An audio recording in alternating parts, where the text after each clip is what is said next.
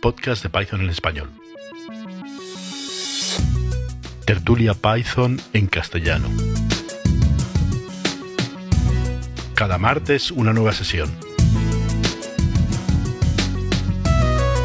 Contacta con nosotros en python 2021 podcast.jcea.es.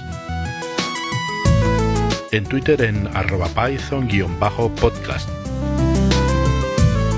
Puedes encontrar las grabaciones de otras sesiones en https podcast.jcea.es barra python.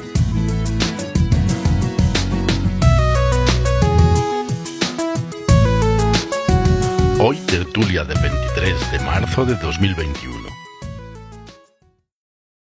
Desafortunadamente, no fue posible al final disponer de una fuente alternativa de audio, con lo cual esta grabación tiene algunas lagunas que pueden hacer perder en algún momento el hilo de la conversación. Rogamos disculpéis el problema. Te conectas puntual. Normalmente solemos dar cinco minutillos a ver si, si alguien más se anima. Ah, vale, vale. Pero bueno, si quieres decir hola o así, lo vas a que igual presentarse, igual es prematuro, si luego entra más gente. Entonces, si quieres, eh, bueno, podemos charlar un ratito de, de, lo que veas, pero luego no, nos presentamos después, ¿no? En, en cinco minutillos. Vale, bueno, estoy cerrando un poco por aquí si tenía abierto algún programa del Teams o alguna cosa de estas. Para que no interfiera. ¿Te has conectado otras veces? Me conecté hace tres o cuatro semanas. Ya había bastante gente, había seis personas o así, o siete. Pero me conecté sin audio, escribí un poco en el chat y, y estuve a la escucha. Porque realmente uso Python, pero tampoco lo domino como para como para aportar algo a la conversación. Bueno, no sé, la semana pasada hace dos, eh, bueno, las dos últimas semanas, eh, la verdad que conectó poquita gente, no sé qué ha pasado, será que, que ya empieza a hacer buen tiempo y esas cosas. ¿no? Por, eso, por eso he retrasado la hora un poco, porque todavía es de día, no es lo mismo que en, que en diciembre, ¿no? Sí, en, y, mi caso mejor, pero... Sí, bueno, es que claro, ahora, bueno, y encima cuando cambiemos la hora, porque es este fin de semana ya, creo, ¿no? Pues sí. la cosa será más complicada. Entonces digo, bueno, pues lo retrasamos un poco. También, de paso, con un poco de suerte reducimos la duración, que es, es un poco largo. Normalmente, no hay una duración predefinida, pre, predefinida ¿no? Pero, pero bueno, normalmente solemos estar un par de horas y tal, que seguramente es demasiado para lo que últimamente damos, damos de sí. Pero, pero bueno, la verdad que llevamos un par de semanas flojillas. A ver si hoy, hoy que me han dado alguna propuesta de, de tema, ¿no? Que es algo que he intentado evitar hasta ahora, pero visto lo visto, vamos a, voy a empezar a hacer algunas pruebas de, de cómo gestionar esto y tal, a ver si alguna funciona mejor. Buenas. Hola, Viraco. ¿Cómo va la cosa? Pues nada, aquí esperando a que sean y 35. De momento son y 32. Vale. El Jesús que está ahí conectado, no sé si es el Jesús de Coruña o no. Si quiere decir algo o no, o no quiere manifestarse, también vale. es por saber un poco quiénes estamos. Hola. Hola, ¿qué tal? Vale, luego pediré en un par de minutillos, en un par de minutillos o tres o cinco, pediré que nos, que nos identifiquemos para que quede grabado quiénes, quiénes somos, por si luego hay intervenciones y tal, que se sepa de quién son las voces. ¿Vale? Muy bien. Vamos a dar un, hasta ahí 35, un par de minutos más o tres. Víctor, ¿has podido mirar algo de lo que de lo que me han dado, aunque sea algo, una cosita? Sí, el pattern matching un poquillo. Y la verdad es que me lo he podido mirar y he podido hacer algún ejemplo porque hemos empezado a las ocho y media hoy. Si no, no me hubiese dado tiempo. Sí, lo he, lo he retrasado porque ya hace, ya hace, ya es de día. Ya es de día, a las siete y media es de día ya y es un rollo venirse para acá. Y, y, además, últimamente, las dos últimas semanas nos costó rellenar la, la, duración habitual, que no, no sé por qué dura eso, pero bueno, nos hemos acostumbrado. Y, y nos ha costado rellenarla, te digo, bueno, pues eh, en vez de dos horas una, que mejor quedarse con ganas. Pero es verdad, yo, yo también me he estado, estado viendo los vídeos y tal, y esta hora la he, la he aprovechado, o sea que bien. Pero si te fijas en lo que he mandado hoy, no había nada de pattern match. No, pero es lo que, es lo que hablamos la semana pasada. Yo es que, a ver, lo, no sé si lo comento ahora, si no, pues lo volvemos a comentar después cuando esté más gente, pero creo que el mandar los temas y un ratillo antes da poco tiempo a mirárselo. Quizás sea mejor proponerlo la semana anterior para poder tener una semana para podérselo mirar. Entonces, como la semana pasada terminamos hablando del pattern matching y dijimos que íbamos a mirar las novedades del Python 3.10, entre ellas pattern matching, digo, pues bueno, es lo que me, no, no, tienes toda la razón. O sea, lo, es, fallo mío.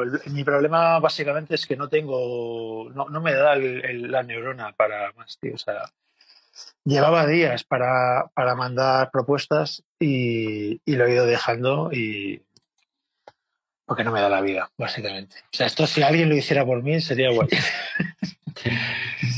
Eh, y de hecho, sí, la semana pasada comentamos eh, uno de los temas posibles, era lo de lo de revisar, instalarse el último, la última versión de Python, ¿no? La que está todavía en alfa ahora, que vamos a presentarnos en un momento, ¿vale? Cuando termine la frase esa.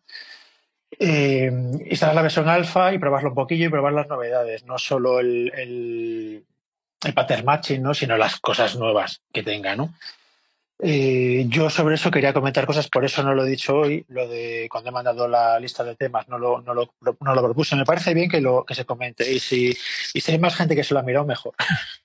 Pero no lo mandé porque me parecía que, que, ya era una cosa que requería bastante tiempo como para mandarla hoy. O en plan, instalaros el intérprete de Python, que hay que copiar desde código fuente y no sé qué, y, miraros el fichero de cambios.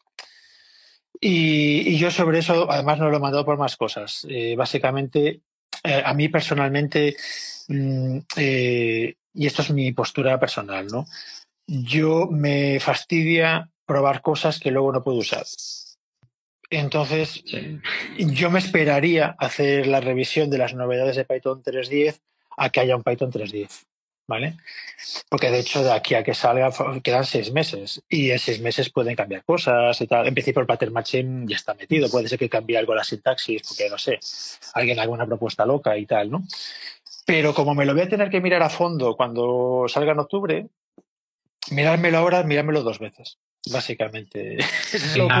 Quizás se puede hacer un poco eso, el, revisar los cambios, pero simplemente por debatir, por decir, pues me parece bien, me parece mal, pero como simple opinión y ya luego sí comentarlo más a fondo. no deberíamos meter en los puntos del día, a lo mejor al final de las reuniones, como unos minutitos para y ya los definimos en cada fin de reunión, mejor. Me, me, parece una idea cojonuda, sí, sí, por favor, sí. Y si lo manda alguien que no sea yo, mejor. Porque si esperáis por mí, ya se, ha comprobado, ¿no? Que nos ocurra alguna idea, mira, esto, esto, esto, y queda definido para el día siguiente, quien pueda que lo vea. Así al final de cada reunión. Nos, nos presentamos y tal, Eduardo, eh, el último que has hablado. Preséntate, una, preséntate con dos frases, eh, no expliques el oro y el moro, para que nos suenen las voces, eh, para que quede grabado.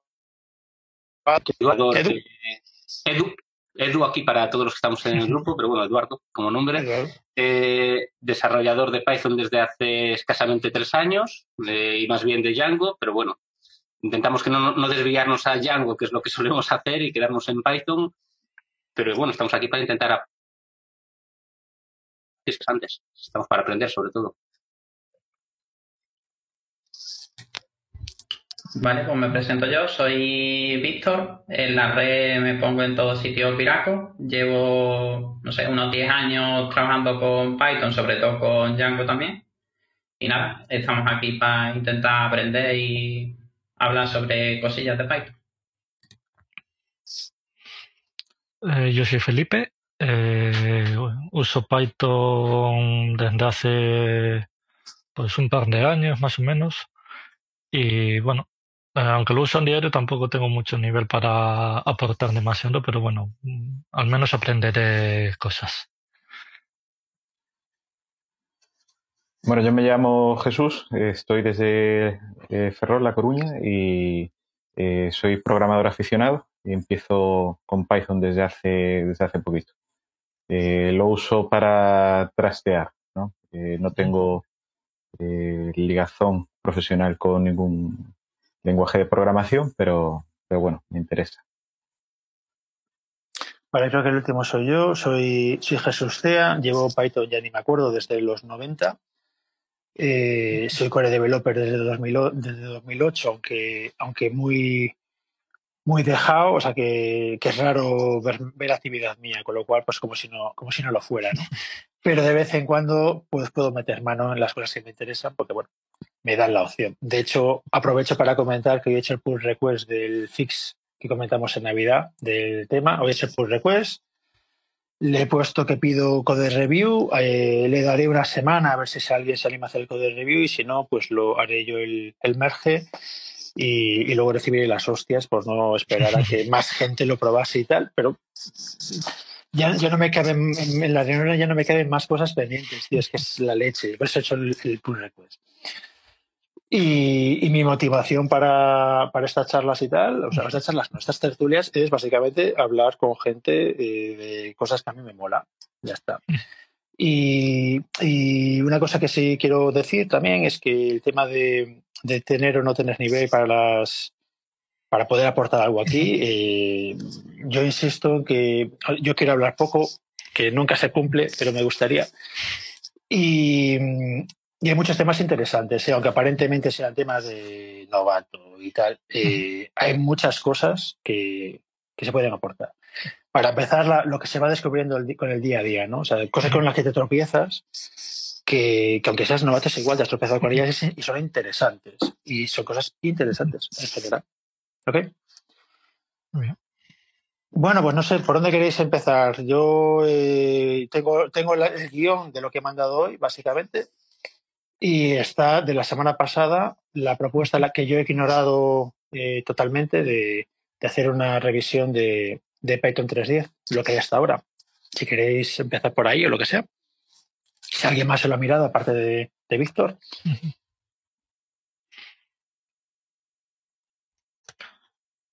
Vale, si no, pues mira, voy a empezar comentando una cosa que creo que sirve para cualquiera que esté empezando y que me pasó el otro día y no lo había usado nunca. Y es simplemente a la hora de recorrer una lista con un for, si esa lista contiene otra lista, pues puedes recorrer cada elemento de esa lista. Por ejemplo, eh, tú tienes una lista de listas de tres elementos. Pues tú puedes hacer un for x y z de toda esa lista. Y en x y z se va a meter cada uno de los elementos de esa, de esa lista. Incluso también podemos usar el maravilloso asterisco y si tienes elementos de... O sea, si tienes una lista que tiene tres elementos o tienes cuatro elementos en la sublista, pues puedes poner eh, X y Z asterisco argumentos y en ese asterisco argumentos pues van a ir los argumentos extras que, que están. Entonces, bueno, puede ser útil para, para varias cosillas. De hecho, incluso puedes hacer, poner el asterisco a secas, no poner asterisco a argumentos. Pones el asterisco y se los come y no te aparecen por ningún lado. Eso, es, por ejemplo, es muy útil cuando iteras sobre listas, listas y, te interesa el tercer elemento nada más. ¿no? Entonces pones subrayado, subrayado. Bueno, subrayado es, un, es peligroso por lo de la localización que te lo acabas de cargar, ¿no? pero pones, yo pongo muchas veces dummy, dummy, coma dummy, o sea, me da igual, coma la variable que me interesa coma asterisco. Y asterisco se come todo lo que venga detrás, le entra ahí, ¿vale? Y luego hay cosas tan mm, curiosas como tú puedes poner cosas como for a, paréntesis, b, c, cierra paréntesis, ¿no? O sea, un poco, tú en el bucle for, en las variables del bucle for, puedes poner la estructura de la lista y se va a asignar a las variables que tú le pongas siguiendo esa estructura que tú le has puesto. Esos, esos eh, eh, se llama tap, eh, bueno, el unpacking de, de, tuplas, ¿vale? Desempaquetado de tuplas, por si alguien lo quiere buscar y tal, hay, hay muchos ejemplos. Y me parece interesante que, se haga una búsqueda en Google. tuple unpacking, ¿vale? Pero sí, interesante. Más cositas. Una pregunta. ¿Qué ventaja te puede poner, por ejemplo, eso de Dumi Dumi elemento 3, ignorar en vez de directamente tercer elemento de la lista para elementos en la lista? Pero es como. ¿Qué te puede aportar? Pero ¿cómo coges en un bucle for, eh, o sea, en la variable del bucle for, cómo coges el tercer elemento? Eh, vamos a ver, tú estás trayendo en el bucle for, estás diciendo, por ejemplo, que son listas de X elementos, ¿correcto? Sí. Vale, si yo pongo for X en lista de ese grupo de elementos, me va a traer cada lista en cada iteración. Sí. Pero el elemento 3 de esa lista. No, te va a traer la, te va a traer la lista entera. claro, por eso. Luego, tercer elemento. Claro, pero solo lo harías dentro del cuerpo del bucle. Pero te, te pongo un ejemplo. No, pero Ah, claro, un for, vale, claro. Está En un for, en un for. Sí, claro, es que es una, lista de listas. Sí, que podemos recorrer todo, todas las sublistas, todos los terceros elementos de las vale, sublistas. estaba pensando en generadores y no un for. Vale, olvídalo, no me hagas caso. Ya está. ¿Me explico? Ya está, olvídalo. Bueno, ¿alguien miró la charla de Juan Luis Cano? Por empezar por algo español. ¿Alguien la ha mirado? No. fue eh, de, bueno, eh, creo que es del día 4, me parece recordar, hablo de memoria, de hace un par de semanas o tres. Eh, habla pues un poco de, de paquetes pues con entornos virtuales, etcétera. ¿no? como rayos se diga estos días, ¿no? Y, la verdad que la charla la estaba bastante decente, porque para los viajones del lugar nos hemos acostumbrado a hacerlo de una manera, ¿no? Que ahora mismo como que ya no se considera una buena práctica, pero sigue funcionando y estás acostumbrado a ella y bueno, pues la sigues usando. Yo, yo de un proyecto a otro muchas veces pues coges y pegas, ¿no? De pues ese tu punto PY, cosas así, pues coges y pegas y cambias y ya está. Pero claro, te vas quedando atrás en cuáles son las, las buenas prácticas. Entonces, la charla, la verdad que toca yo me saqué un, folio de notas para, para probar cosas y, tal. Y entonces, bueno, os recomiendo que le, si no, si no lo habéis visto para hoy, que os la miréis para otro día, para la semana que viene. Si, si quieres lo, lo dejamos, lo sé que llega yo dentro de una semana ya no me acordaré, pero tengo aquí las notas que me las guardo, ¿vale? ¿Estaba en el email que mandaste? Sí, en el mail que mandé a las 4 de la tarde, pasadas. Es que acabo de llegar, no, vi el email, por eso sí, sí, es culpa mía, es culpa mía. Es que deberíamos repartirnos un poquillo el, gestionar esto, ¿eh? porque es que no, no, no me da la vida, tío, no me da. De hecho, tengo quejas de, bueno, una queja no, un comentario del editor del podcast, o sea, que está limpiando, eh, Pablo, que está editando, está limpiando los, eh, los audios, diciendo que va lento, que va uno a la semana y tal, y que, para pillarnos hace falta que se meta alguien más, que si no, como que va siempre llevar, va a llevar retraso permanentemente, ¿no? Entonces haría falta que alguien más apoyase y tal. Bueno, lo comentaré en la lista de correo. O a lo mejor haciendo los podcasts o las grabaciones más cortitas, eh, mejor. bueno, pues ya que este no lo habéis mirado, os digo, el de Machete Mode os lo habéis mirado, que ese, es un texto. Se puede ver la. Yo no he visto la charla, yo he visto la transcripción del tío, las notas. Y me ha parecido muy interesante. No sé, ¿lo habéis mirado? Yo ya digo, no, he mirado nada del correo, no he mirado nada. Vale, entiendo. Es culpa, culpa mía, macho Steve. Porque lo he visto, digamos, también a, última hora y lo vi. Vi lo de las ocho y media y me puse directamente con, con lo que hablamos de la semana pasada. Entonces no, pues entonces comenta, comenta tú si quieres lo de lo de Pater Marchen y tal. Dale caña. Pues nada, a ver, eh, no tengo tampoco mucho que comentar. Me he hecho algunos de los ejemplos que, que vienen y realmente eh, después de haber hecho dos o tres pruebas con dos o tres cosillas, veo que en vez de usar el match se puede usar con, con if fácilmente y tampoco queda mucho más feo. A no ser que metas ya, por ejemplo, una doble comprobación de tipo. Por ejemplo, cuando tú haces un... Imagínate que queremos hacer un match de puntos. De, o sea, de una sublista de puntos. Y esa sublista de puntos queremos que sean elementos float. Entonces, si tú quieres hacer un if, tú tienes que comprobar primero que está que estás con una tupla y que todos los elementos de esa tupla son floats. Pero si estás haciéndolo utilizando el pattern matching, pues directamente tú puedes poner case, eh, float entre paréntesis x, float entre paréntesis y, float entre paréntesis z. Entonces ya eso te está comprobando que es una tupla de tres elementos y te está comprobando que esos tres elementos son float. Creo que sí queda más entendible el usar el pattern matching en vez de usar el if, que tienes que hacer, digamos, varias comprobaciones y queda como más complejo y más complicado. Pero en otros casos, mm, creo que con el if, si nos quitamos el match y evitamos meter esa sintaxis nueva, creo que quedaría mejor. De hecho, una de las cosas que me ha llamado la atención cuando estuve leyendo el, el PEP es que te recomienda que no uses el pattern matching. Eh, entonces, que intentes no usarlo. O sea, te lo meten ahí, pero ahora te dicen que intentes, pues, usarlo lo mínimo posible y solo en caso de los que quede mucho más claro con pattern matching que sin pattern matching. Entonces, bueno, eso es una cosa que, que, seguramente cuando hagan libros explicando esta parte, pues no lo pongan. Y aunque lo pongan, la gente pues lo va a usar como un switch case, que es lo que, que es lo que creo que, que se ve a leguas de primera que, que se puede hacer. Entonces, pues, sigo ahí un poco en el, en el estado de que me gusta para algunas cosas, pero antes de ponerme a probar creía que tenía más utilidad de la que realmente tiene.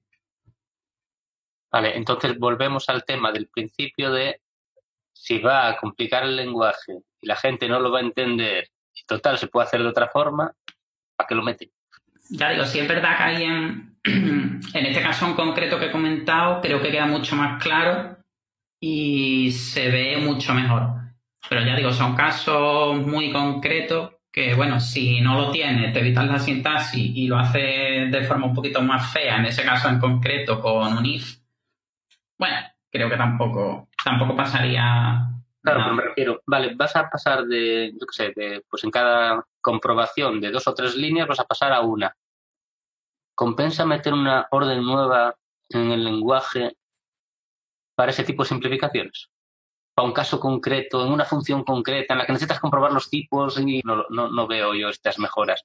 Igual que el walrus, sí, sí, en ciertos momentos uh, se puede llegar a utilizar, pero está muy al límite, el match no lo veo yo. Uh, no lo veo ahora, ahora, que has comentado el walrus, he visto también un ejemplo de alguien que ha usado.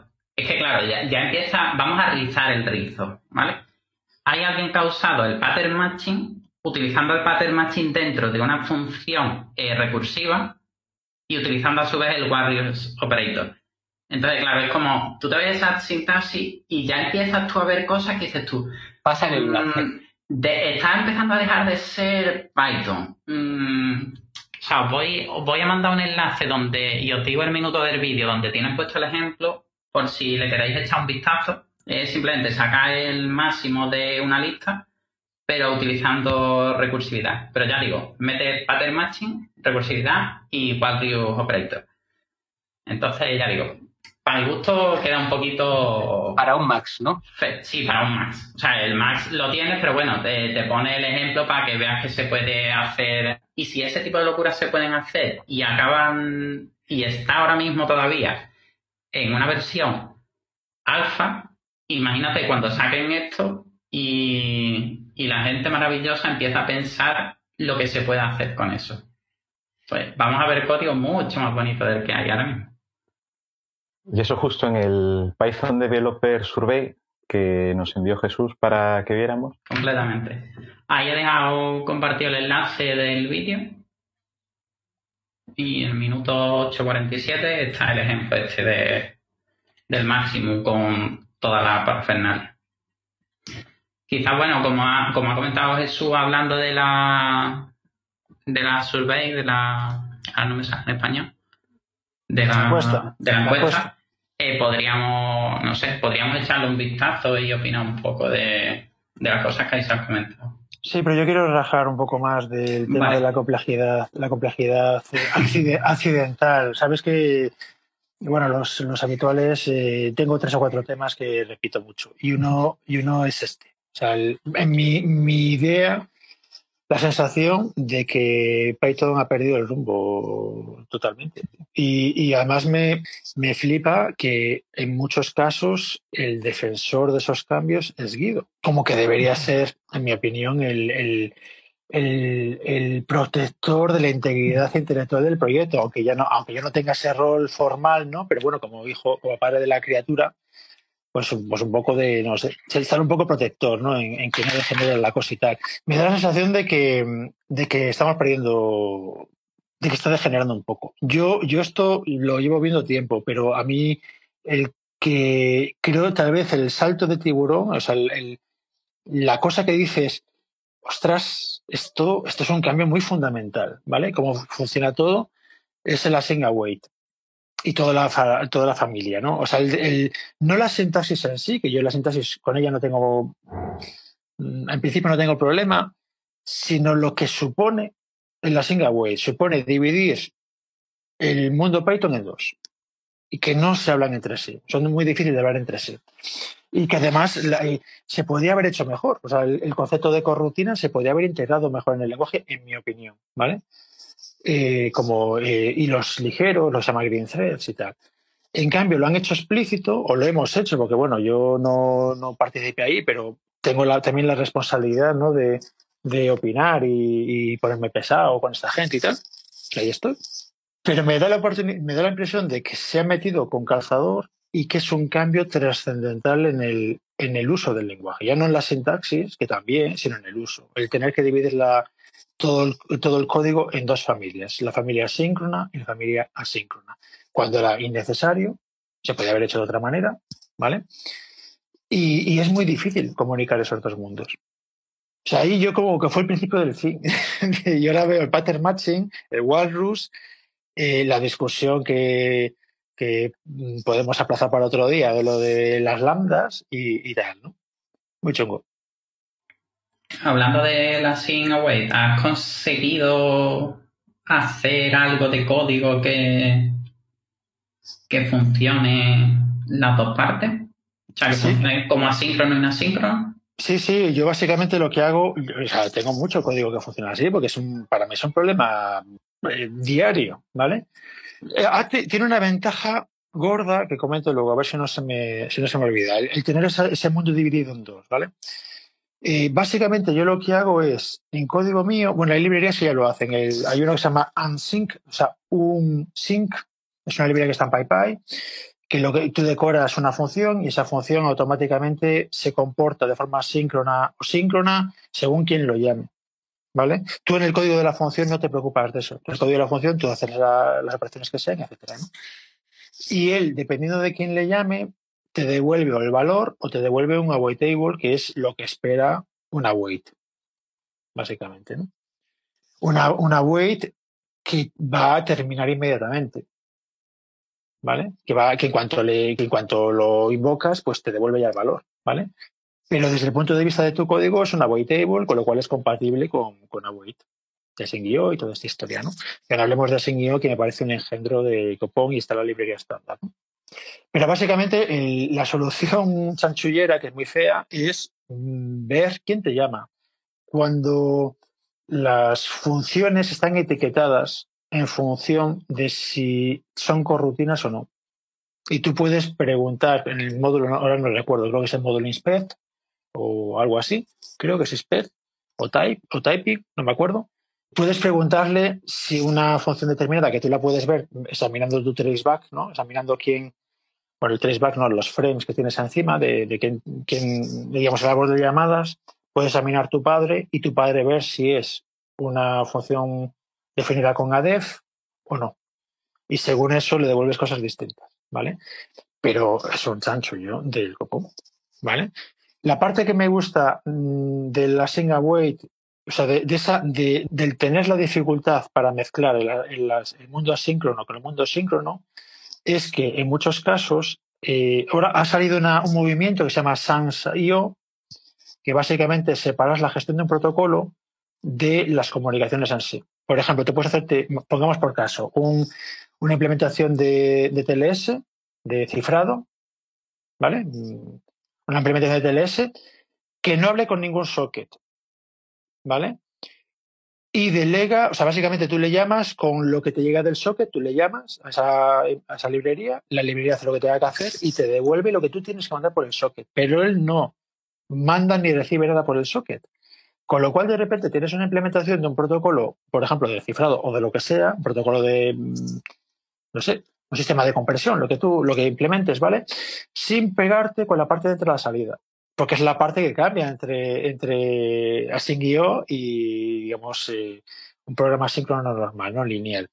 Y entonces lo que, lo que se hace es decir, bueno, mm, yo implemento una máquina de estados, etcétera, en, una librería y tú me, tú me mandas lo que recibes, lo que recibes del canal de comunicaciones, y yo te devuelvo lo que quiero que mandes por el canal de comunicaciones. Con lo cual, de repente puedes meterlo por socket, o puedes meterlo, puedes mandarlo hasta por mail. O sea, tú puedes hacer una negociación SSL eh, mandando mails de un lado para otro, o sea, por poder, ¿vale? A la librería da igual. Y esa, y esa separación me parece muy interesante, porque claro, te permite reutilizar, reutilizar librerías que normalmente están pegadas a la capa de entrada-salida, pues las separas de la capa de entrada-salida y, bueno, las puedes utilizar para lo que quieras. Para otras cosas, ¿vale? Y, por ejemplo, tú puedes hacer TLS, yo qué sé, pues grabando en el disco duro y que lo, lea, lo leas en el futuro, esa, esa negociación. Es una cosa un poco loca, ¿no? Pero técnicamente podrías hacer algo así, ¿vale? Y entonces, y eso, eso, ese movimiento ha surgido a raíz de que era una putada tener que implementar los protocolos dos veces. Es decir, tú tienes que, por ejemplo, yo que sé, un, un parser de HTTP que te lee las cabeceras y te lo da masticado, pues tendrías que hacerte la parte, la parte síncrona y la parte síncrona, y son dos librerías distintas. ¿Vale? Y como eso, muchas más cosas. Entonces, a alguien se le ocurrió la idea que me parece brillante de decir, vamos a separar la gestión de un protocolo de la parte de comunicaciones. Y entonces la parte de comunicaciones, que sea como sea, síncrona, síncrona, lo que sea. Y la parte de protocolo es, síncrona. Es decir, tú le, tú le pasas, tú le pasas lo que te ha llegado y inmediatamente te devuelve pues el siguiente, el siguiente paso en la comunicación. ¿Vale? Y cómo se gestiona esa comunicación no es su problema. me parece, eso sí que me parece una mejora del ecosistema, ¿no? pero a, a costa de, pagar un precio muy elevado. a mí la Senga Web me parecen como ideas muy buenas, pero la implementación me parece un horror. Ok, ya no hablo más. Hemos tomado nota, tranquilo. Ahora hay que procesarlo y verlo. y ¿Cómo dices que se llama la librería? Pues un sync, espera, la, la busco y la pongo. Parece interesante.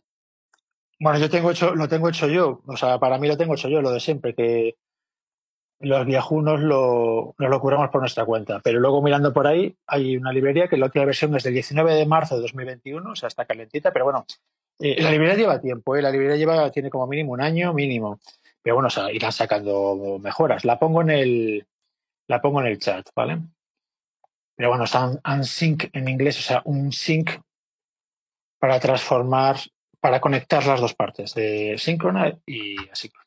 Por cierto, eh, os pegué ahí, para quien quiera reírse un rato, ¿vale? Sobre lo de buscar.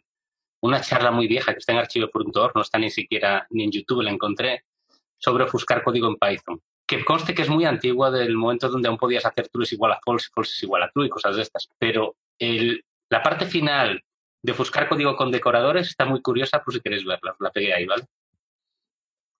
Gracias. Bueno, ¿queréis ver lo de por ir repasándolo, la encuesta. Vale. Nos queda media horita, más o menos, ¿vale? Vamos a ver, carguemos la encuesta.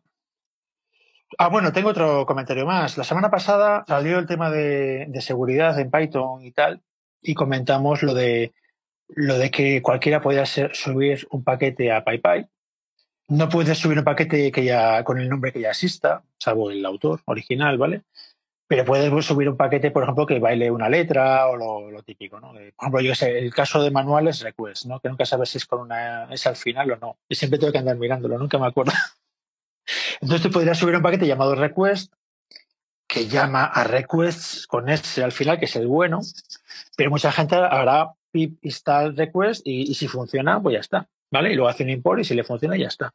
Ya consta de eso, pues puede introducir código ajeno, o sea, código malicioso en su, es un sistema, ¿vale? Pues lo que he comentado en el, esto salió la semana pasada, lo que he comentado en, la lista de correo, en el mensaje que he mandado hoy, es que acaba de salir una, una beca, eh, bueno, sí, llamémosle beca, eh, para la Universidad de Nueva York de 800 mil dólares durante dos años para mejorar la seguridad de, de la gestión de paquetes en, en Python, ¿vale?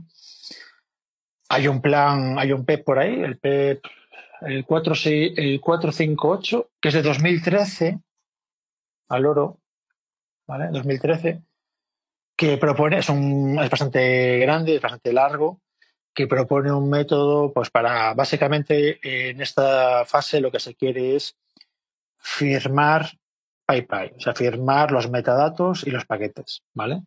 Mm, eso permitirá, por ejemplo, pues pongamos por caso meter un mirror de PyPy, meter mirrors, sin que esos mirrors puedan jugártela.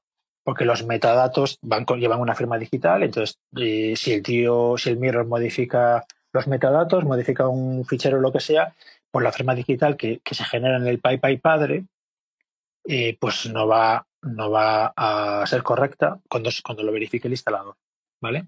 Con lo cual se, cerrará el hueco de seguridad en la parte de los mirrors y digamos la distribución de los paquetes, pero quedará por ver qué pasa, que eso no está, de momento no está cubierto, es algo a futuro, con la parte de subir, de, subir paquetes, de confirmar que que sube un paquete es el autor original, etcétera. ¿Vale? Esa parte de momento no se cubre.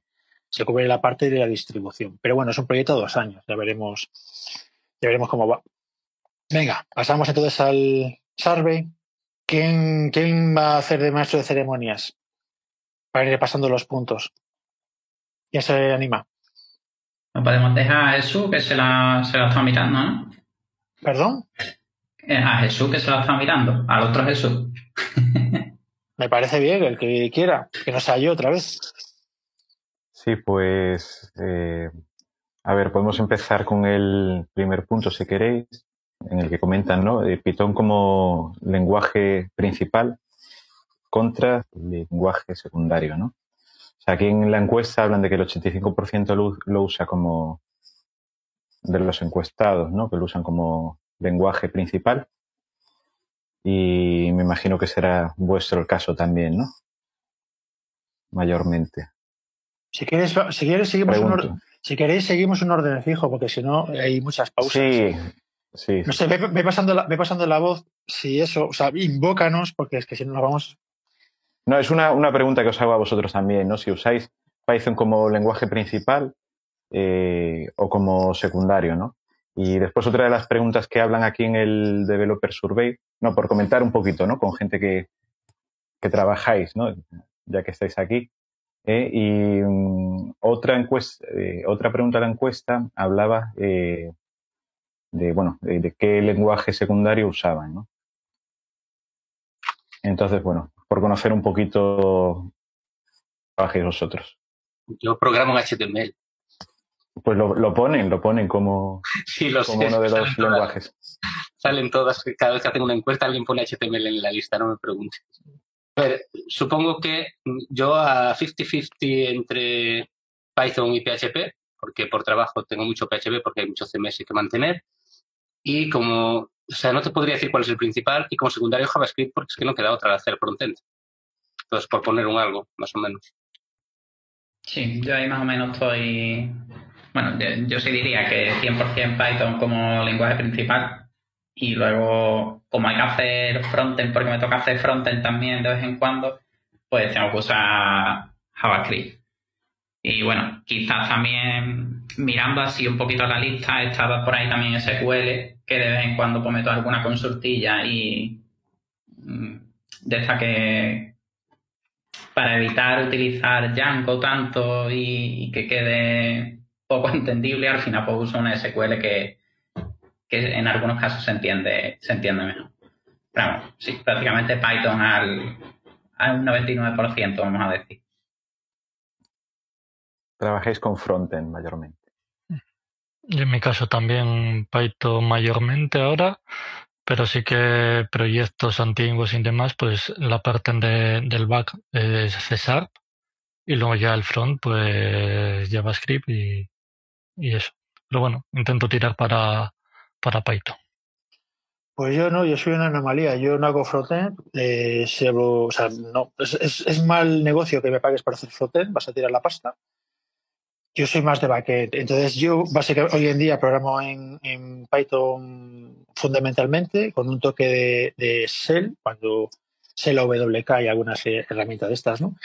Y, y cuando Python se me queda pequeño, que me ocurre con relativa frecuencia, pero cosas muy, muy o sea, en un código grande, en módulos muy pequeñitos, esas partes normalmente las paso a C, que ya, ya he comentado que C y yo pues nos llevamos bien, básicamente.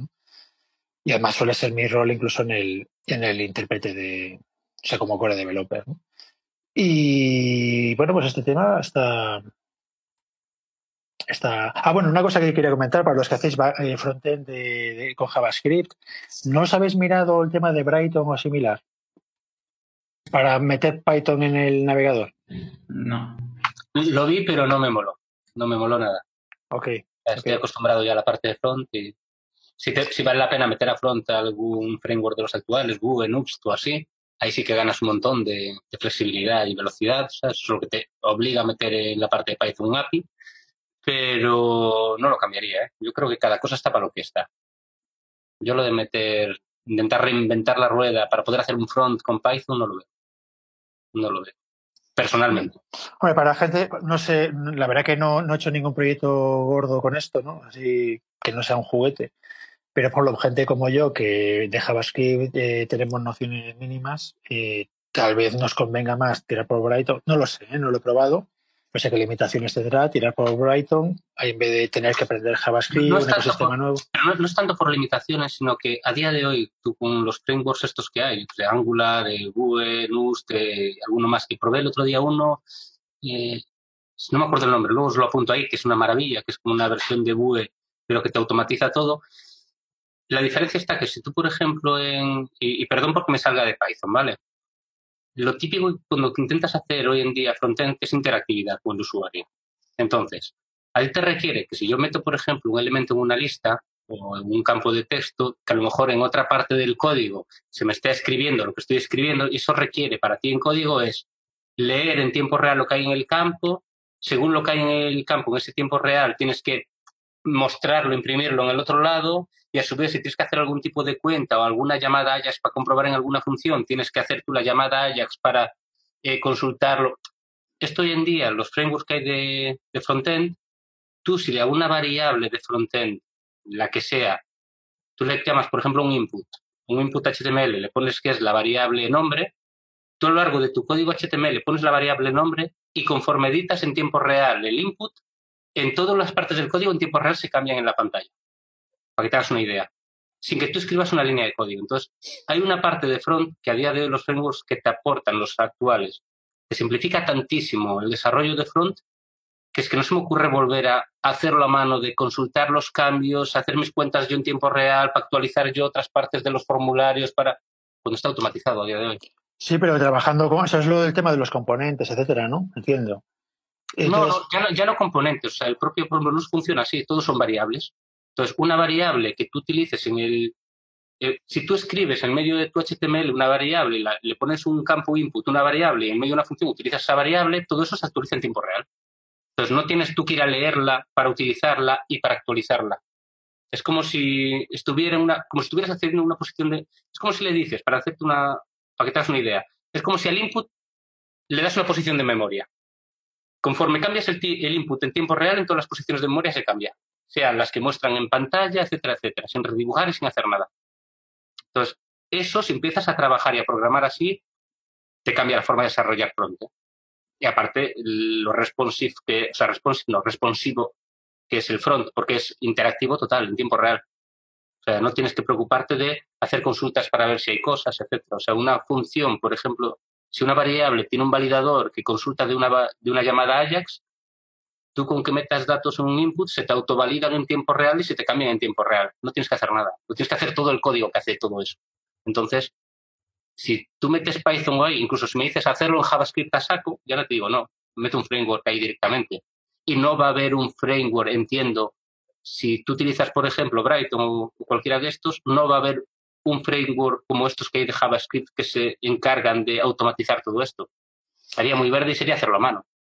Bueno, Edu, pero yo eh, tenemos que seguir avanzando, ¿no? Pero eh, yo vería interesante que en un framework JavaScript, cuando yo defino un callback, yo qué sé, meto yo un callback para que haga alguna cosa, eh, que le pasas básicamente, le pasas una función al framework para que te llame y haga tú lo que quieras, ¿no?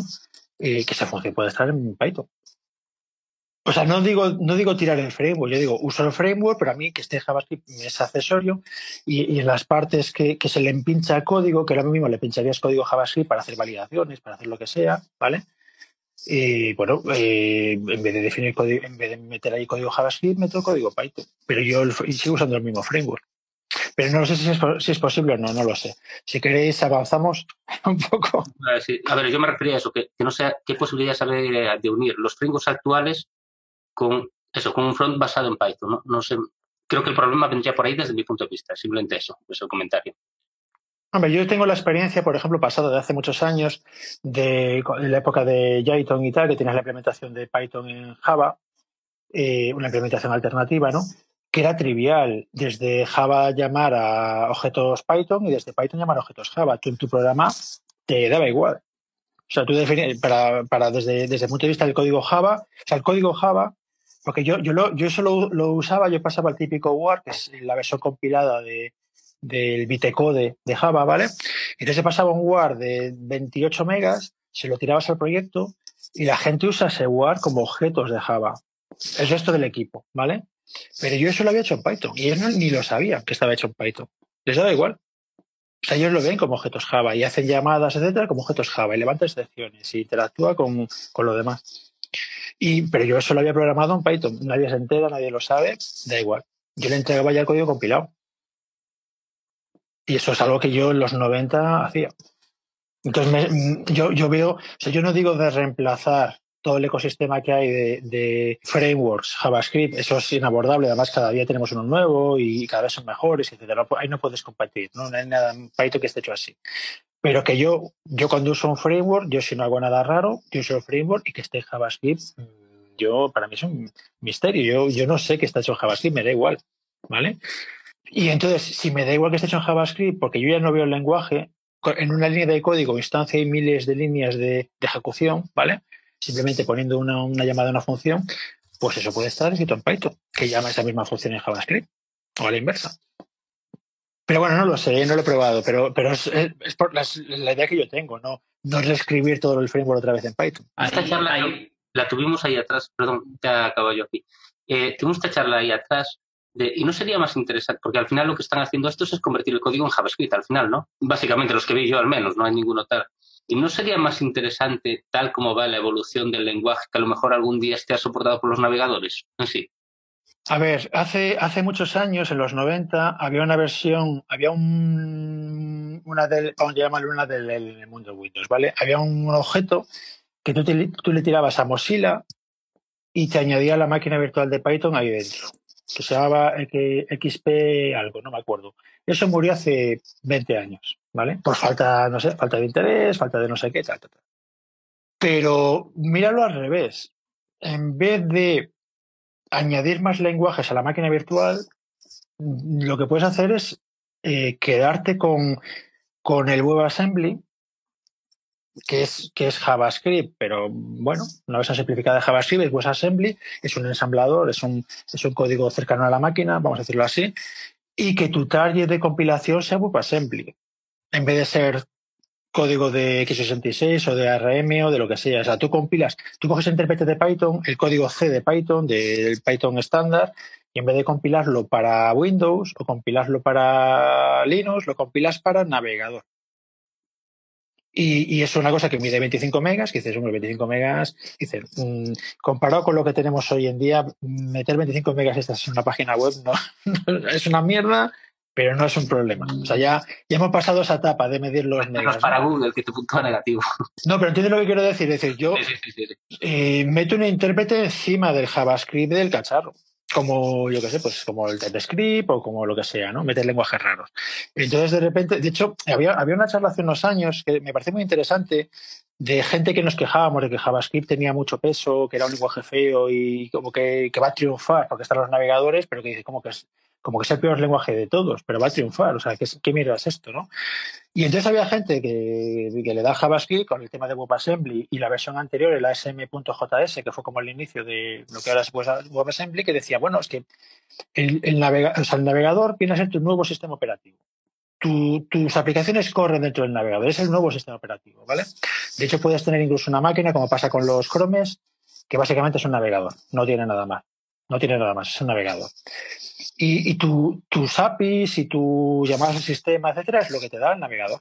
Y el ensamblador, que, o sea, el código máquina que se ejecuta ahí es, mm, es JavaScript, pero que para ti te da igual. Tú no escribes JavaScript, tú escribes en un lenguaje de alto nivel, como Python. Y se compila JavaScript y se ejecuta ahí, pero eso es una cosa de implementación, a ti te da igual que sea JavaScript.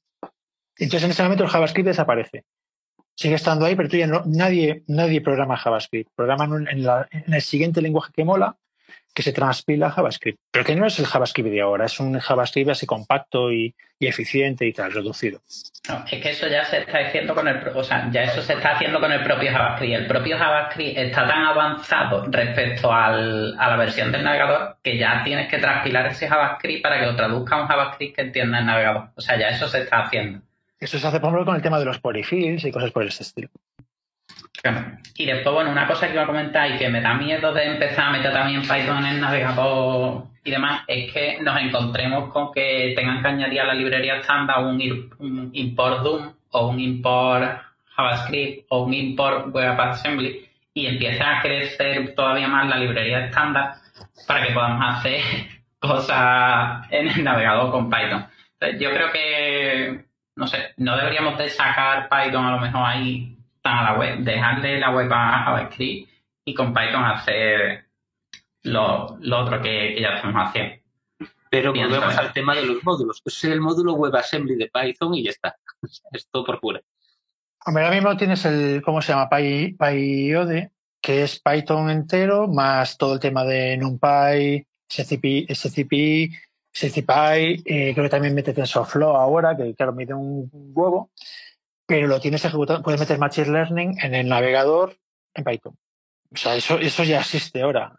Mirar el, el PyIOIDE o IONIDE, ahora mismo no recuerdo, pero lo busco y lo, lo pondré en las notas del podcast cuando salga dentro de tres meses.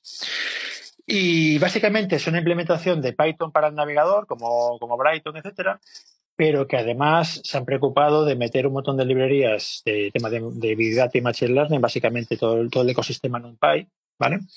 Y lo han metido también ahí dentro. O sea, lo han compilado lo han comp y, tío, es la caña. O sea, eso, Machine Learning en el navegador en Python.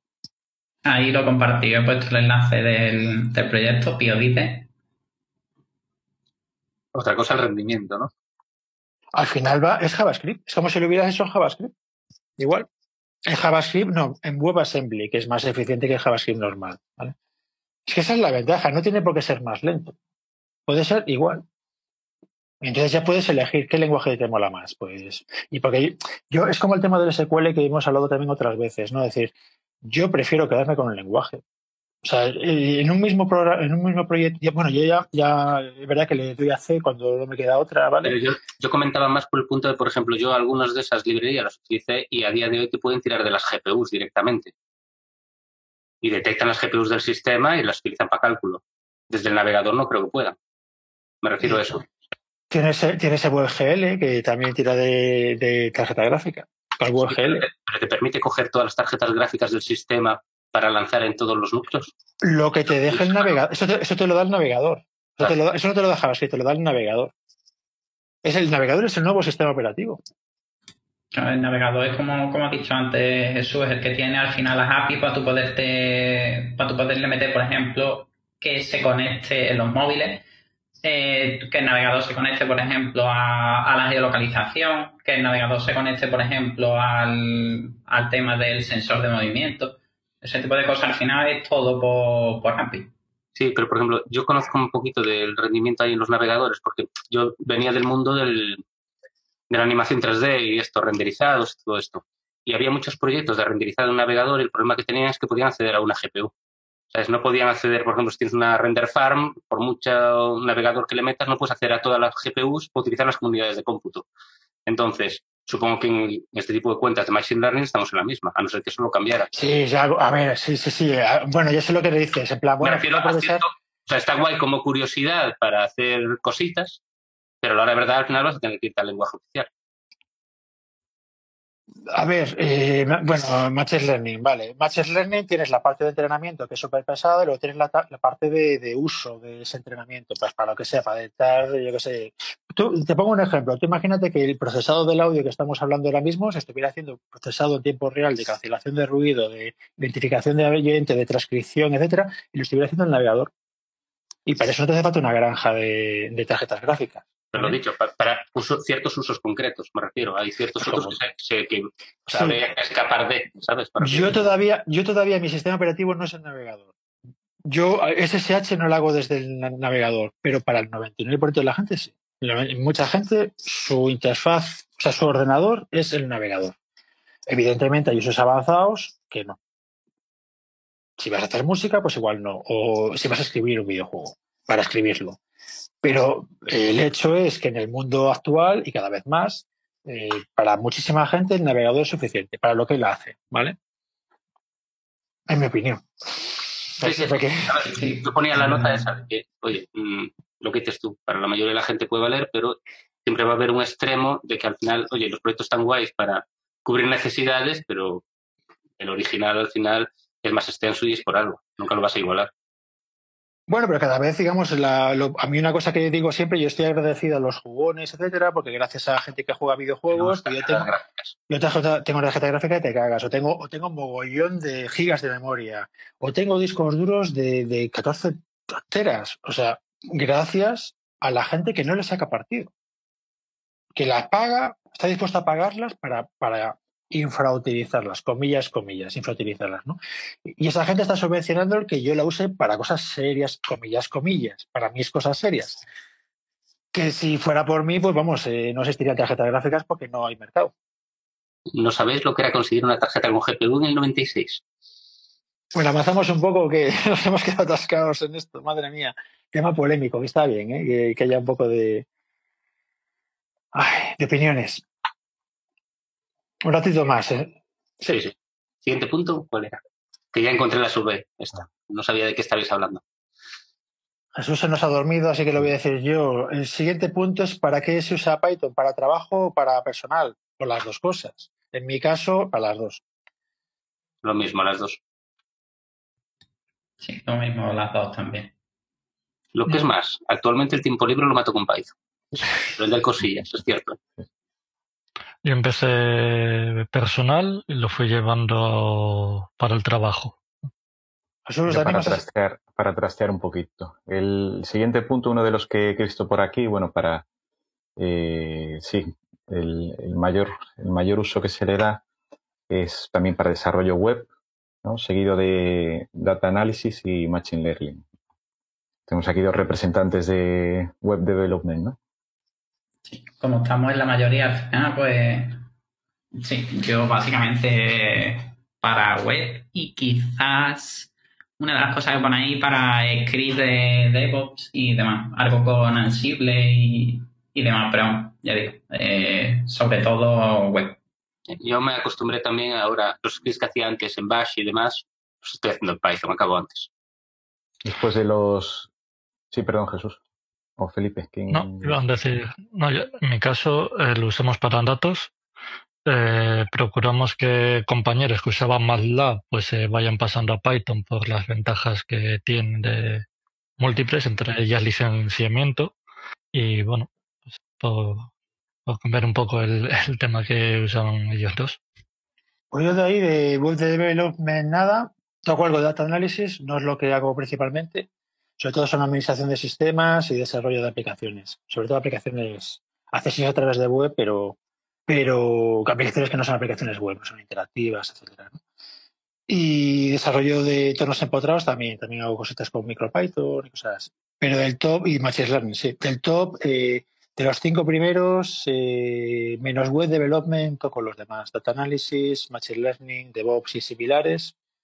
Lo de web parser también ha sido tema hace un mes y sigue funcionando bien, etc. Más, siguiente punto. Bueno, la versión de Python que más se viene usando, eh, la 3 está ganando por goleada ya, ¿no?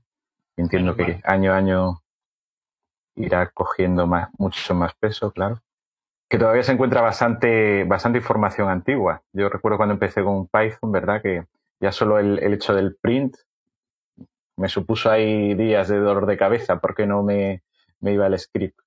¿eh? Pero sí, Python 3. Eh, la forma. Tendría la pregunta de ¿qué, versión de Python 3 usamos por aquí. Sí, esa es otra, esa es otra pregunta que hacen por aquí. Ah, esa es otra que hacen por aquí. A ver.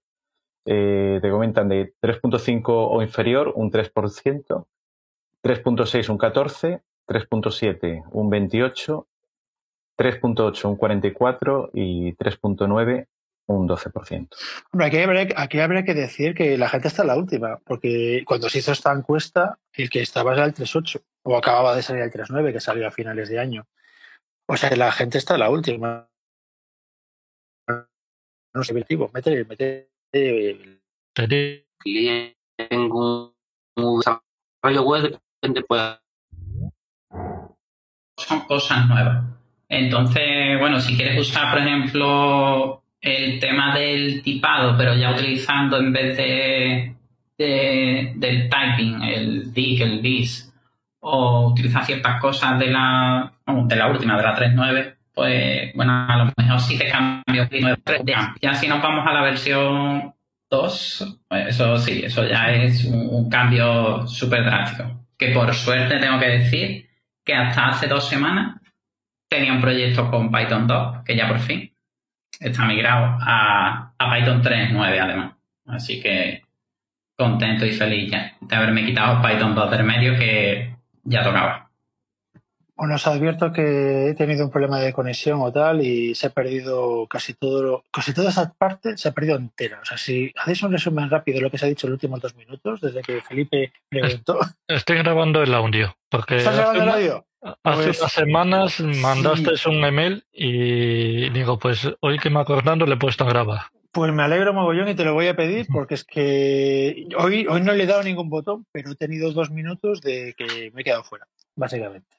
De hecho, mm, se ha perdido, ¿vale? Pero si lo tienes, me lo, luego vemos cómo me lo mandas, ¿vale? Mándame un mail o, me lo, o, me lo, subes a algún lado y me mandas un enlace o algo, como tú veas, ¿vale? Vale. bueno, sigamos entonces.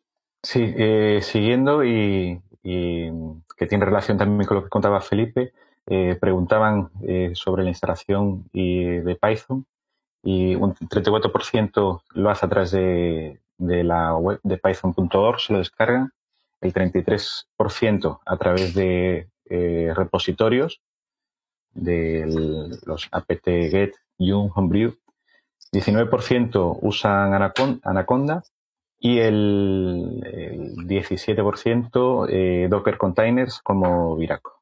Después ya, bueno, pues Event y demás. Como aíslan lo que es el ambiente de desarrollo en Python, un 54% con VirtualEnv 32% con Docker, un 22% en Conda y un 18% en Pivem. No sé qué usáis vosotros. Para el desarrollo también más abajo venía que eh, la gente solía usar para eh, data análisis eh, desarrollo en local, mayormente. En algún sitio lo leí, no sé si, si aquí, que usaban desarrollo en local con Pipem, ¿no? Y de ahí pues lo subían a la, a la nube, ¿no? Depende depende del proyecto al final. O sea, para ciertas cosillas, algunos proyectos que ahora me obligan a máquinas virtuales completas, que me dio problemas Docker con algunas cosas concretas de módulos de sistema y demás. Entonces, Vagrant en esos casos. Docker en la mayoría de los casos que voy a meter a un VPS. Pero en desarrollo local, VirtualEnv, pero siempre con MK VirtualEnv. No, me parece una aberración el VirtualEnv en el uso diario, que está cambiando proyectos. Entonces, me, acostumbré a VirtualEnv Wrapper y, y es lo que instalo siempre al final. Yo ahí usaba siempre VirtualEnv. Empecé a usar hace poco Pipem y estoy relativamente contento. y al final, bueno, cuando voy a subir a producción, lo que hago es que instalo esos paquetes pues dentro de, del Docker. Entonces, bueno. Pipen, trabajas con Linux, ¿no? ¿Tú, ¿no? Eh, sí, yo trabajo con Linux, sí. Necesito uno para Windows. En la, en la charla, en la charla esta de Juan Luis Cano, eh, comenta, habla de varias opciones, ¿no? De estas de instalaciones virtuales. Y Pipen la, la pone un poco mal por un problema sobre todo de por la parte de bugs que algunos tienen, pues la gobernanza, ¿no? De que lo lleva una persona, que hace dos años que lo publican una versión nueva y cosas por el estilo, ¿no? Y él aboga más por, por usar VirtualEnv, que, que ahora mola y forma parte de la librería estándar y esas cosas. Y, pero bueno, yo os diría que para la semana que viene mirase la, la charla, me parece interesante. Yo en mi caso, eh, yo normalmente suelo compilar desde fuente, porque uso sistemas operativos muy extraños y cosas así. Y a la hora de, de aislar, uso básicamente VirtualEnv. VirtualEnv cuando son bueno, básicamente VirtualEnv cuando es algo ligero y cuando es algo gordo, pues yo en mi caso que uso Solaris, pues zonas Solaris, que viene a ser la cosa buena de, un Docker súper esteroidado, vamos a decir así.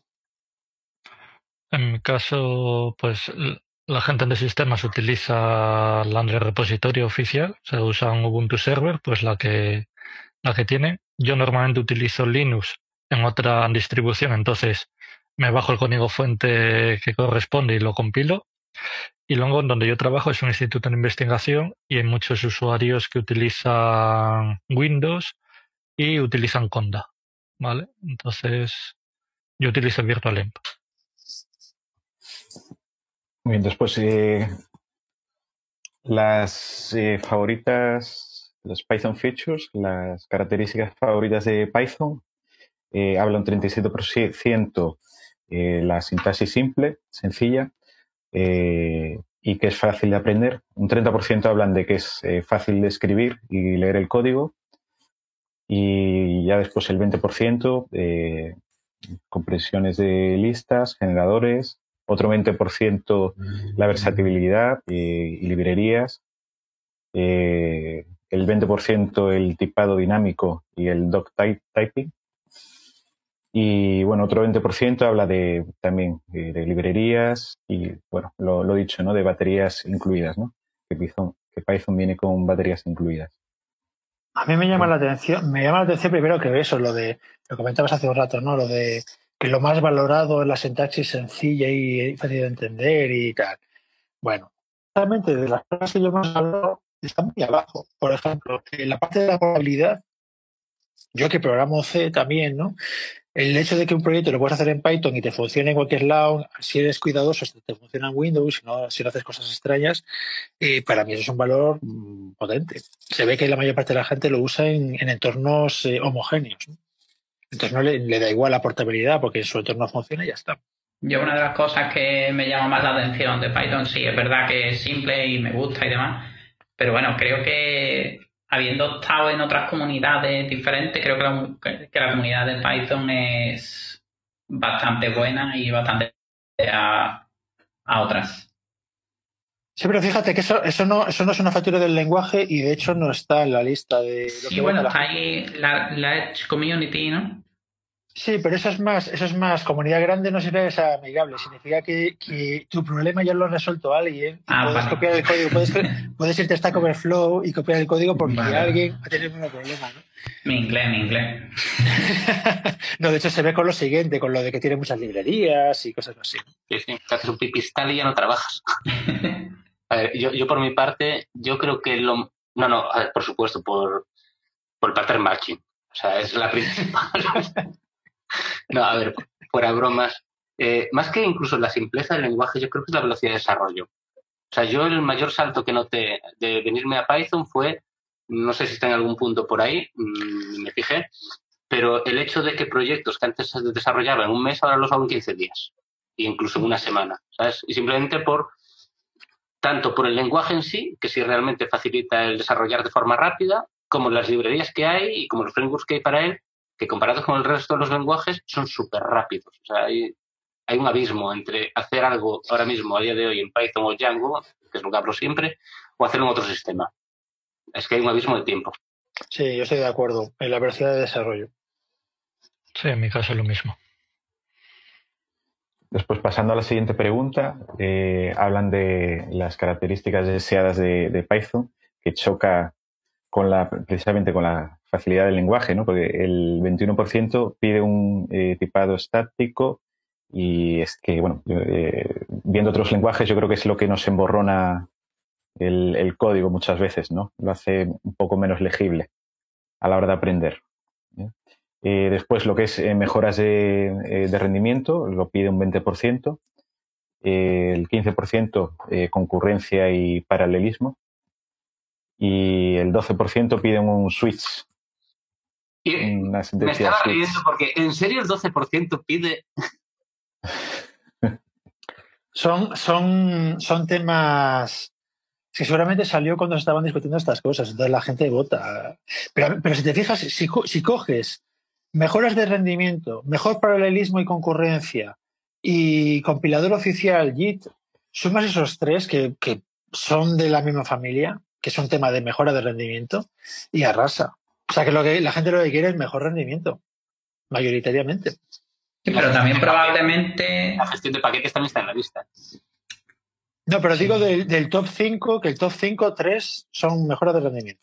No, sigamos. Sí, siguiendo eh, con la pregunta de frameworks y librerías, el 46% usa Flash, el 43% Django, el 12% FastAPI y, y, bueno, ya además Tornado y, otras menores. Flash, Django y ¿Alguien probó FastAPI bien? Está ahora un poquito en boom. Yo la he probado, pero no lo suficiente como para poder decir. O sea, no he hecho, no he hecho un proyecto. He hecho tonterías, pero no he llegado a hacer un proyecto. Mm. Yo eso, Flask y Django, sí, sí, estoy de acuerdo, porque al final Django es la que uso en el día a día y si hay que hacer una tontería y necesito eso que me genere URLs amigables, tal, tal, Flask sobra para cualquier lo que, lo que sí puedo decir es que eh, si quieres mirarte alguna y quieres aprender, digamos, conceptos web y todo lo que está alrededor de, la web, eh, mírate eh, API porque es que eh, la documentación es genial y maravillosa. O sea, te lo explica todo, todo, todo perfectamente dándote también muchísimos enlaces a otra, a otra web y ya digo, eh, quieres saber, por ejemplo, temas de cores, eh, ahí te habla de los temas de core, los middleware, ahí te habla de los temas de middleware. Y te lo habla en plan eh, bastante. O sea, no como, como por ejemplo en Django, que bueno, te lo comenta un poquito, pero no, no sé, que la documentación de Django no está mal. No, no, pero, la de Django es que abstrae todo ya está tan avanzada que te lo abstrae, no tienes por qué saber cómo funciona.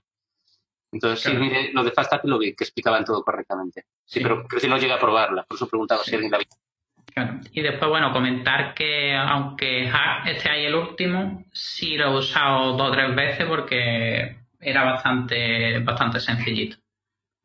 Yo en mi, en mi caso, cuando, bueno, lo primero que vi eh, fue Bottle y, y, la verdad que muy bien. Era, ¿verdad? Tener un archivito y con eso ya podías hacer, hacer cositas. Eh, para ir aprendiendo, bueno, fue lo primero que, vi antes de conocer que existía Flask o, Django, ¿no? Y a mí Bottle, pues me, resultó muy sencillito, ¿no? Para, como punto de, primer punto de contacto. Yo en mi caso uso Flask porque cuando buscábamos cómo poder hacer unas APIs, pues era lo que encontré que era sencillo y demás. Django lo probé un poco, pero es lo veo yo como más para hacer webs más elaboradas y, completas. Y como más o menos por ahora solo hago APIs, pues, pues con Flask eh, tengo de sobra con ello. O sea, plan REST, dices. Sí. Lo que hacemos son los modelos operacionales de, de los científicos, digamos, los exponemos a través de una API, de manera que desde visores podemos llamar al modelo. Bueno, pasamos al siguiente entonces, eh, librerías y frameworks de, ciencia de datos. 62% usan NumPy, 56% Pandas, 46% Matplotlib, 33% CP, 31% Scikit-learn ya, bueno, pues TensorFlow, Keras, Seaborg PyTorch.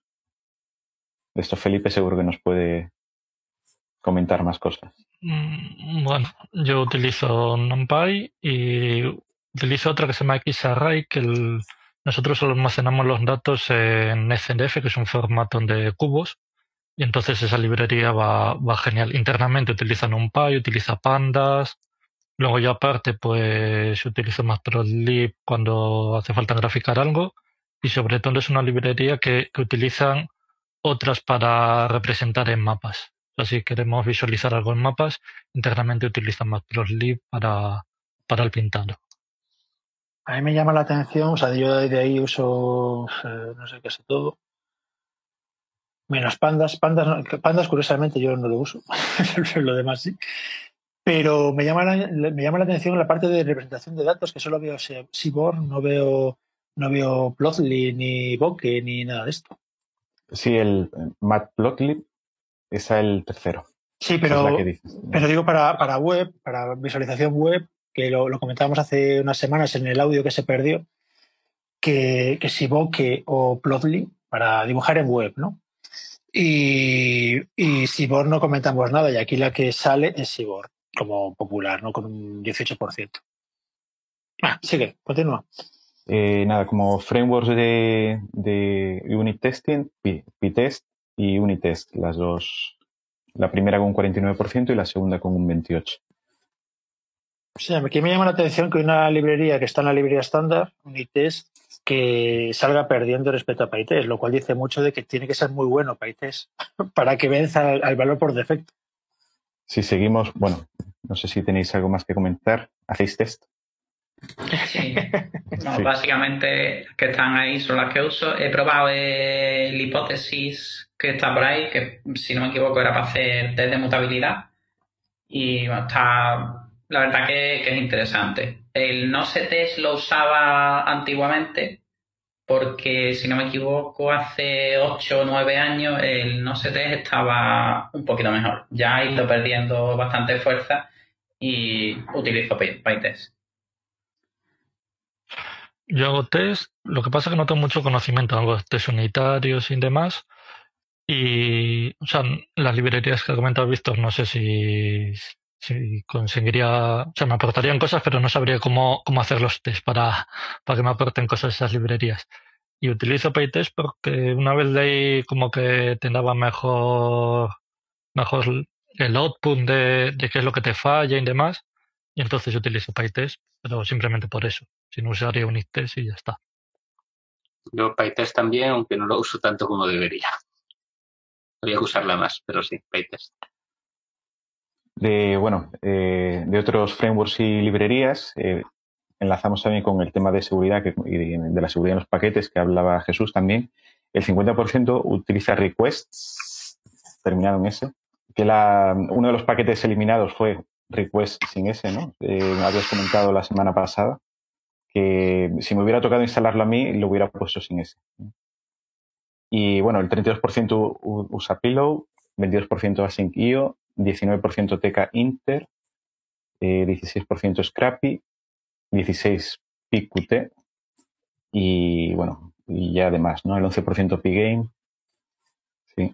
Sí que es verdad, el 19% que use TK Inter como sí que me sorprendió, porque inicialmente pensaba que era algo como muy como una librería muy antigua y un poco y un poco obsoleta, ¿no? Aunque, aunque después, bueno, encontré un libro que te habla de TK Inter eh, moderno, TK, Modern TK Inter, que ahí te venía precisamente una serie de, cómo implementar TK Inter para lo que son las interfaces gráficas que te salieran ya más bonitas, ¿no? con lo que se bueno, con lo que es la, vista del sistema operativo eh, actual, ¿no? Que se ve que TK Inter, si no lo programas como está puesto a día de hoy, te sale con una versión un poco, poco fea. ¿no? Bueno, yo comento que, vamos, Request sí, o sea, la, la utilizo. Eh, Pillow también. Lo que pasa es que Pillow no la uso, digamos, directamente, la uso a través de Report Lab porque utilizo ReportLab para generar PDF, que me extraña que es, no sé, bueno, igual es que soy yo nada más el que lo utiliza para generar informes y demás, pero me extraña que no, que no esté aquí porque es una librería muy utilizada y muy, y muy conocida. Entonces, bueno. Y creo que, que ya está. Después, bueno, de las que hay ahí, pues Pygame lo utilicé en el pasado y poco más. Yo Request y las otras casi ni las conozco más que de oídas. En mi caso, sí, Request, eh, Scrappy, porque tengo que de vez en cuando sacar datos de otras webs y demás. Pygame, porque como me metiera hace tiempo en el mundo de la programación de videojuegos, entonces tuve la curiosidad de cómo se hacían en Python. estuve mucho tiempo trasteando con ellos, está muy simpático. Y luego eso, he hecho en falta eso, librerías de PDF, que pensé que también lo mismo. Yo sí también utilizo, pero también le utilizo bastante para ciertos proyectos la de PyPDF2 porque me permite trabajar muy bien con la HTML para ciertas cosas. Entonces, para la mayoría de las veces que no tenga que cuadrar cosas dentro de un formulario y cosas así, me acelera el flujo, pero he hecho en falta ese tipo de librerías, sí. Bueno, aprovecho y comento también que Wisi Print también lo he usado bastante, que es para transformar, digamos, HTML en PDF. Entonces, bueno, si trabajas con web y al final quieres generar los mismos informes que generas en HTML, en PDF, pues bueno, eh, el Wisi Print te, ayuda bastante. Te lo hace muy, muy fácil. Sí, veo aquí también que utilizan Kiwi, por ejemplo, para desarrollo multiplataforma. Y cuando estuve trazando un poquito con, con Pigame, eh, una de las cosas que inicialmente no había visto era el tema del táctil, ¿no? De los dispositivos táctiles. Y sí que es verdad que con, que con Kiwi eso ya lo tienen, lo tienen resuelto. No lo he usado nunca, pero bueno, lo tengo en la lista interminable de tareas ¿eh? que probar para hacer aplicaciones, aplicaciones móviles, ¿no? Y con dispositivos táctiles. A ver, eh, siguiente. De ORMs. Eh, bueno, Django en, con un 32, SQL Alchemy con un 35 y, el 35% que no usa, no usa bases de datos. Pero al final, ORM, pues SQL Alchemy y Django ORM. No sé si usáis otro distinto. Los cuatro primeros también, depende del proyecto, lo de no database. Pero lo que veo aquí que no hay representadas esas bases de datos persistentes, ¿no? No. Es que no tiene sentido, o sea, no tiene ORM. ¿Te refieres a base de datos? Eh, no, hay ningún, ninguna que trabajen con algún tipo de ORM para no. siempre es modelos de datos a saco.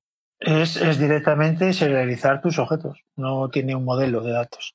De todas maneras, eh, como que no se usan. Os daré la lata con eso Adaptaré el proyecto y haré campaña. Eh, yo comentaba que de ahí está Tortoise ORM, que es asíncrono y para el tema de Fast API es una de las que te recomiendan y la estuve, la estuve probando y bicheando. Que a diferencia de otras, pues no, es, es asíncrona. Después, como eh, base de datos, eh, el 45% Postgre, el 39% SQLite, 38% MySQL y 19% MongoDB, 18% Redis y, demás. Aquí como, como, apunte curioso de algo que descubrí eh, también hace, hace poco, es que el SQL, SQLite, que se utiliza muchísimo incluso para aplicaciones móviles, eh, al final utilizan, es lo que utilizan. que si lo hubiera descubierto antes me hubiera ahorrado muchos horas de cabeza con instalando el eh, MariaDB y todos estos. Cualquier cosa que no requiera un cliente servidor, o sea, que no, requiera una base de datos separada porque tienes varios clientes diferentes, etcétera, si es solo una aplicación que usa base de datos, pero es la misma aplicación, y nada más, el SQLite está para, para, ese caso. Es que no tienes un, no metes conexiones para conexiones SQL remotas. Yo, yo, tengo que comentar una cosa de, de Seculite y es que, bueno, creo que es porque a, la hora de usar Django, eh, por defecto te mete una SQLite, pero yo por defecto utilizo Postgre. Y yo soy mucho de utilizar objetos JSON dentro de la base de datos Postgre. Entonces, el problema que había con eso es que Django, cuando utilizaba objetos JSON, utilizaba una librería que tiraba, digamos, de Postgres. Entonces, si tú intentabas utilizar una SQLite para tus pruebas y estabas utilizando un campo de base de datos que era JSON, no te funcionaba en la SQLite y fallaba. Pero por fin ya lo añadió a, a Django y ya funciona en una SQLite. Así que podré utilizar SQLite para pruebas y no me tendré que montar pues toda la parafernalia de, de una base de datos Postgres en local para poder hacer las pruebas. Pero aún no le metieron geo. Bueno, poquito a poco.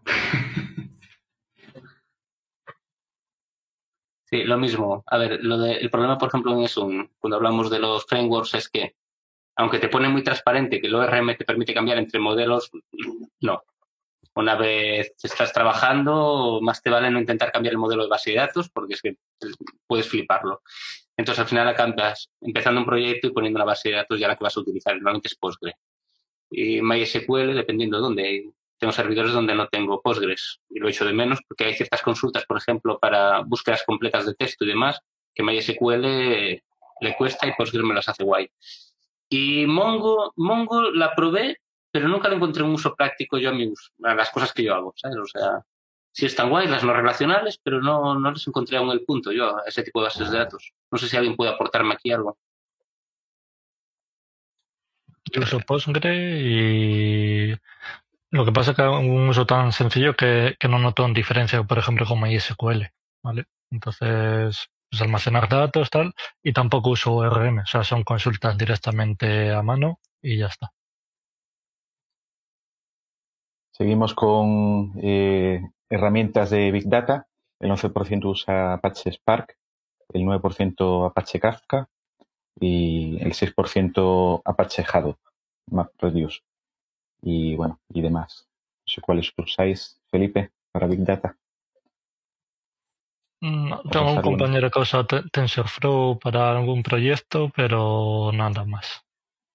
No. Por ahora es todo humo eso para nosotros.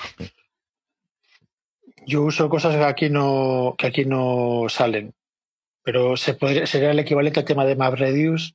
Básicamente, en vez de transmitir los datos para a un nodo, ¿no? Para ser procesados, transmites la consulta a los nodos, cada nodo lo resuelve, y eso, escala como quieras, poniendo más nodos, y luego, y luego hay la etapa de Reduce, que es coger todas las respuestas y mapearlas. Es una tecnología que se llama Manta, que es de, la gente de Joyent y, Solaris y tal, que viene a ser eso, básicamente. Tú mandas directamente, básicamente tú ejecutas comandos Unis de forma distribuida en un montón de máquinas y te da la salida eh, unificada, como si fuera un solo ordenador.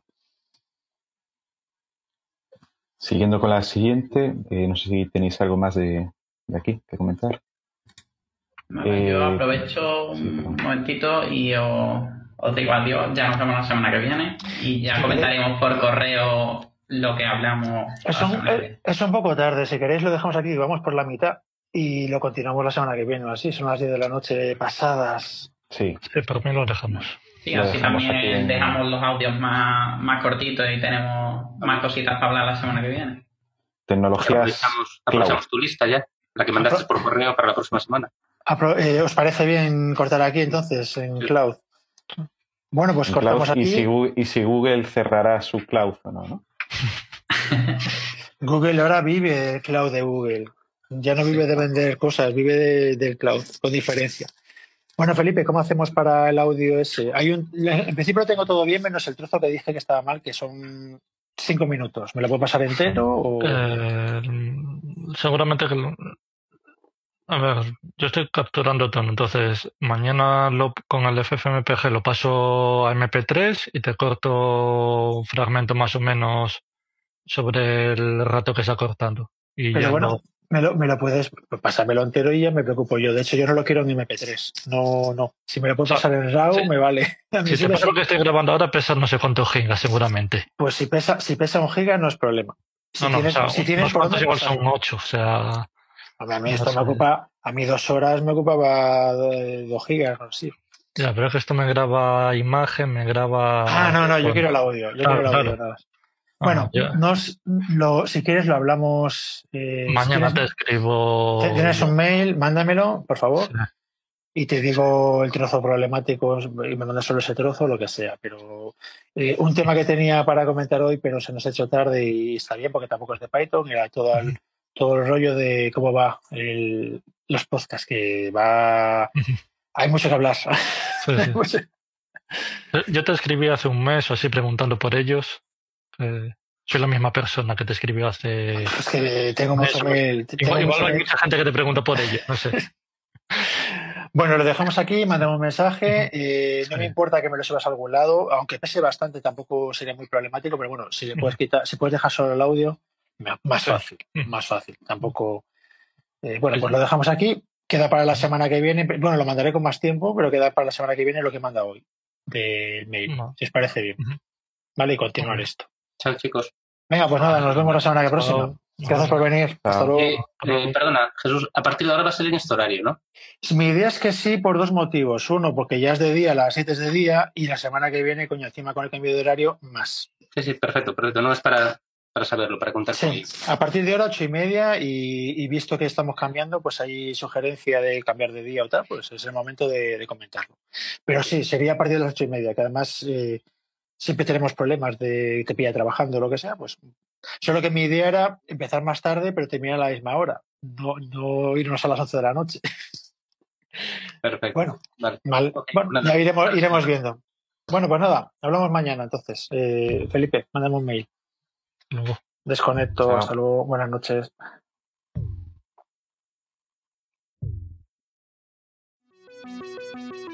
Podcast de Python en español. Tertulia Python en castellano. Cada martes una nueva sesión. Contacta con nosotros en python 2021 podcast.jcea.es. En Twitter en arroba python-podcast Puedes encontrar las grabaciones de otras sesiones en https podcast.jcea.es barra python.